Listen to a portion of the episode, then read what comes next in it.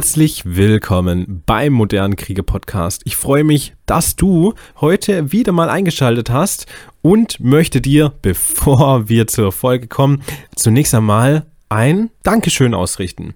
Danke, dass du diese Folge anhörst. Das unterstützt mich wahnsinnig und gibt mir einfach den Impuls, hier etwas Gutes zu tun und weiterzumachen. So, und damit zu einer mal wieder Solo-Episode. Denn der Anlass ist ein aktuelles Thema, das seit einiger Zeit immer wieder aufploppt. Ähm, und zwar in den Medien natürlich, äh, wo auch sonst, und in den Social Networks, wie man sie so gerne nennt. Und zwar ist immer häufiger die Rede von einer sogenannten Cancel Culture. Und ja, ich möchte mich heute mit der Frage beschäftigen. Das heißt, wir setzen uns auf jeden Fall damit auseinander, beleuchten dieses ganze Thema aus unterschiedlichen Blickwinkeln. Und ja, bevor ich da jetzt wieder zu viel habe, würde ich sagen, steigen wir ein.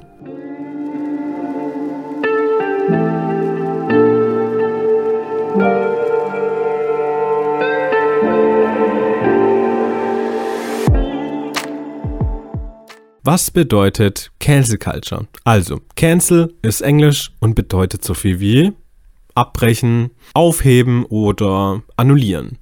Und Culture bedeutet Kultur. Aber was bedeutet Kultur?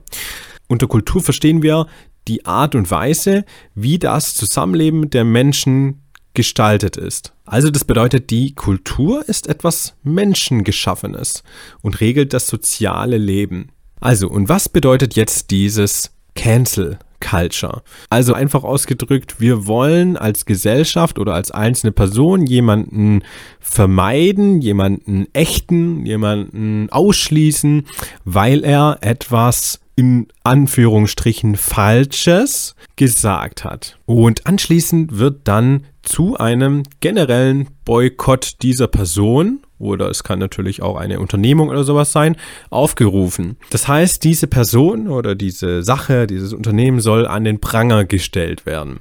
Und dabei ist es wichtig zu erwähnen, dass es in den meisten Fällen nicht um harmlose Meinungsäußerungen geht, sondern Dabei geht es häufig um Fragen der sozialen Gerechtigkeit, es geht um Themen wie Sexismus, es geht um Rassismus, es geht um Homophobie oder auch Transphobie. Ja, und das sind natürlich sehr, sehr sensible und auch sehr hoch emotionale Themen bei denen eine sachliche Diskussion ja im Allgemeinen schon sehr schwierig ist. Also wissen wir jetzt zumindest mal grob, was Cancel Culture bedeutet. Aber die Frage ist, woher kommt denn dieser Begriff eigentlich? Der ist doch relativ neu, oder? Ja, und das stimmt, denn 2014 wurde erst vom Canceln gesprochen. Gemeint war das Ganze aber als Spaß. Spaß über jemanden, mit dessen Meinung man nicht übereinstimmte. Und man schrieb dann, diese Person ist für mich gecancelt. Das Ganze wurde aber doch schnell ernsthafter und auch immer lauter, so wie es halt im Internet doch recht schnell mal gehen kann. Natürlich hat es dann nicht lang gedauert, bis ein neuer Hashtag viral gegangen ist, nämlich der Hashtag Cancel Culture. Und unter diesem Hashtag fordert man eben seitdem Verbote und Boykottierungen von Personen, die nach ihrer Ansicht Unrecht begangen haben. Ja, aber ist denn das Thema Canceln oder Cancel Culture im Allgemeinen denn wirklich so aktuell? Haben wir sowas noch nie gemacht? Ähm, das habe ich mich auch gefragt und deshalb würde ich sagen, machen wir mal eine kleine Zeitreise.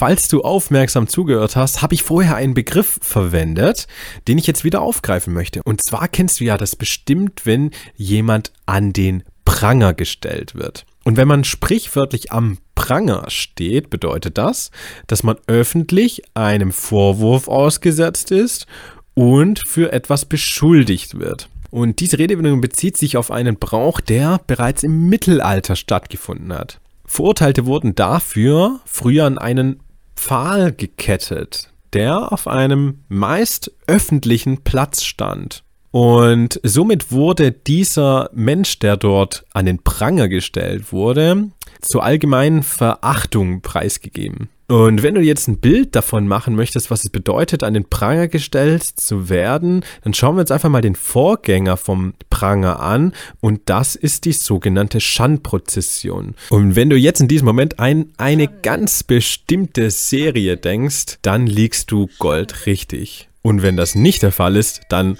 hol es bitte nach. Und jetzt kommen wir mal zu einer wesentlichen und wichtigen Frage. Gibt es das heutzutage tatsächlich? Werden Menschen für das, was sie sagen, gecancelt. Schauen wir uns dazu einfach mal ein paar aktuellere Beispiele an. Und wenn du das ein bisschen verfolgt hast, dann fallen ganz bestimmte Namen relativ häufig. Zum einen ist das Dieter Nuhr, das ist ein deutscher Comedian, aber sehr häufig hört man auch Lisa Eckert, das ist Kabarettistin. Und beiden werden unter anderem Antisemitismus und Rassismus vorgeworfen. Lisa Eckert zum Beispiel wurde aus einem Literaturfestival, bei dem sie vorher eingeladen wurde, wieder ausgeladen. Und wie sich dann später herausstellte, war der wahre Grund nämlich Angst davor, einen Shitstorm zu erleiden, wenn man dieser Frau eine Fläche bietet. Und auch im Zusammenhang mit der sehr bekannten Harry Potter Autorin J.K. Rowling ist der Begriff aufgetaucht, denn die Autorin war wegen ihrer transphober Tweets in Kritik geraten.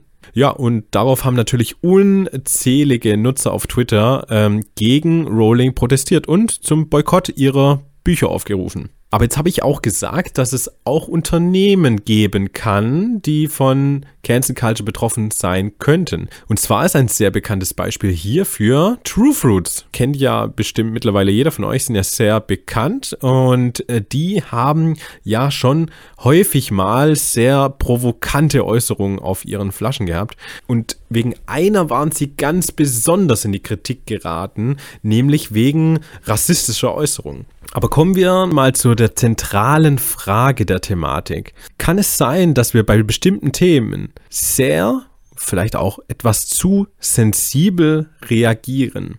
Und als passendes Beispiel dazu habe ich letztens einen Beitrag auf YouTube gesehen. Und zwar gibt es in Kiel ein Restaurant. Dieses Restaurant heißt Zum Mohrenkopf. Und vielleicht hast du auch schon davon gehört. Ähm, der Inhaber dieses Restaurants ist übrigens selbst auch schwarz und hat sich dazu geäußert, weil vielfach aufgerufen wurde, dass dieses Restaurant den Namen umändern soll. Und ich zeige dir am besten einen kleinen Ausschnitt aus dem Video, damit du dir ein Bild machen kannst, was es jetzt mit der Thematik Sensibilität zu tun hat. Eine Mitarbeiterin, das war Azubin das mal, Laura, ist in die Küche gekommen und hat Chef, äh, Chef äh, sie haben Besuch. so bin ich hier gekommen, ich stand hier, das war zwei, ein Pärchen, der schwarze Mann und seine deutsche Frau. Und äh, ich habe beide freundlich gegrüßt. und äh, mein Gruß wurde überhaupt nicht erwidert. Und sofort sagte der schwarze Mann, Bruder, warum arbeitest du bei einer Nazi? Gäste haben umgedreht und geguckt.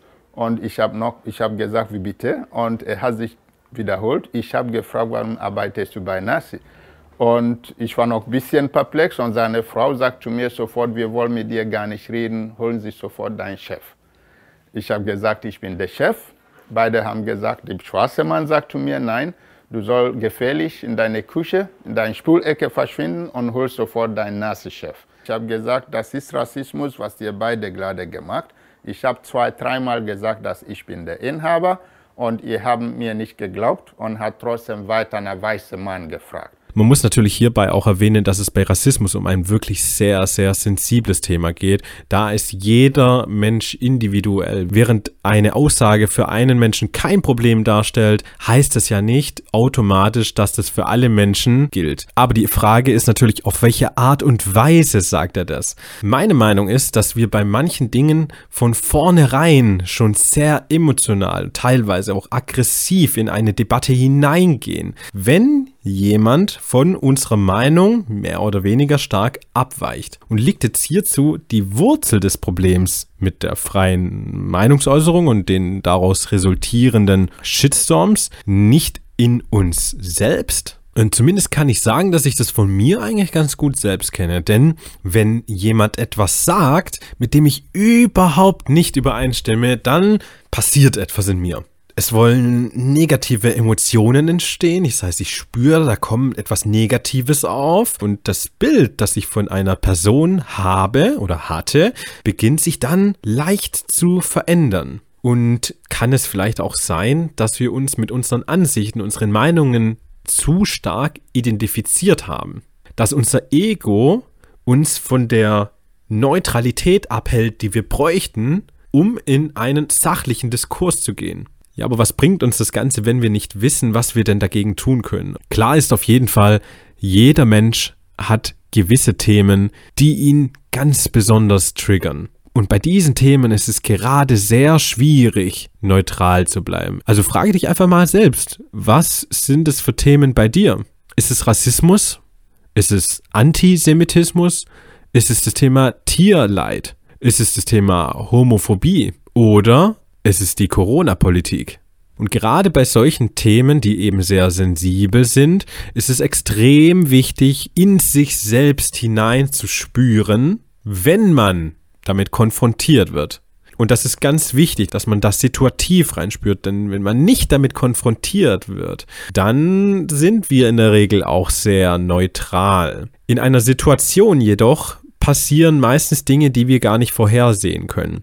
Und dann ist es genau wichtig zu beobachten. Und zwar zu beobachten, was passiert in deinem Körper. Aber auch zu beobachten, was passiert in deinen Gedanken. Staut sich in dir Wut auf? staut sich in dir Aggression auf, hm, fließt Stress durch deinen Körper. Und bei den Gedanken sind es Gedanken der Ablehnung, also das Canceling, wenn du so willst. Und hast du diese Gedanken der Ablehnung, bevor dieser Mensch überhaupt die Chance bekommt, seine Meinung und seine Ansicht zu begründen. Also spürst du von vornherein diese Ablehnung. Und wenn man jetzt genau an diesem Punkt ist, wo man das erkennt, dass man eine Ablehnung verspürt, dass in einem Wut und Aggression hochkommt, dann kann man darauf reagieren.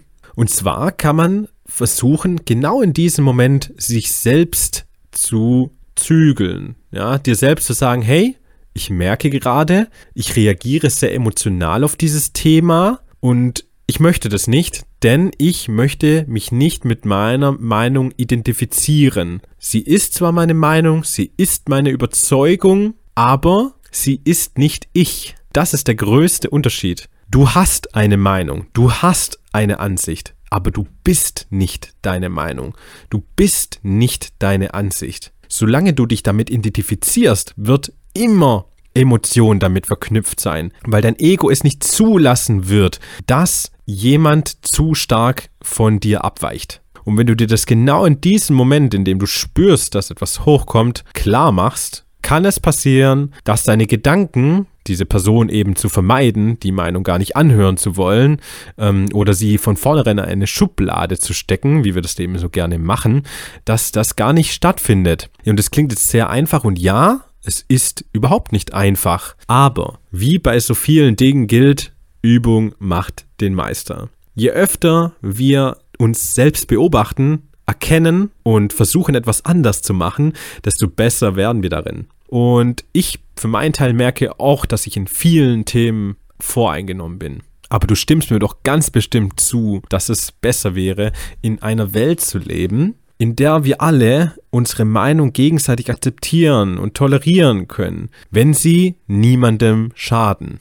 Und genau das ist meiner Ansicht nach noch nie so wichtig gewesen wie gerade in dieser Zeit. Und deshalb bitte ich dich, diesen Podcast mit einem Menschen zu teilen. Ja, und vielleicht kannst du ja diesen Podcast an einen Menschen teilen, der entweder selbst auch sich sträubt, andere Meinungen anzuhören, zwei Seiten der Medaille zu betrachten, oder auf der anderen Seite jemanden, der genau dies tut und sich dadurch bestätigt fühlt. Ich bin gespannt, ob dich die Person dann darauf anspricht, wenn sie das jetzt gerade hört, welche Rolle du ihr dabei zugeteilt hast. Und damit kommen wir zum Ende der heutigen Folge. Und ja, und zum Ende der Folge möchte ich dir noch mitgeben, dass es gar nicht wichtig ist, etwas im Außen zu verändern oder verändern zu wollen und dass darauf gar nicht unser Bestreben liegen sollte, meiner Auffassung nach. Unser Bestreben sollte darin liegen, uns selbst zu verändern. Und das ist das Einzige, was wir auch zu 100% beeinflussen können. Und ja, ich freue mich natürlich ganz herzlich,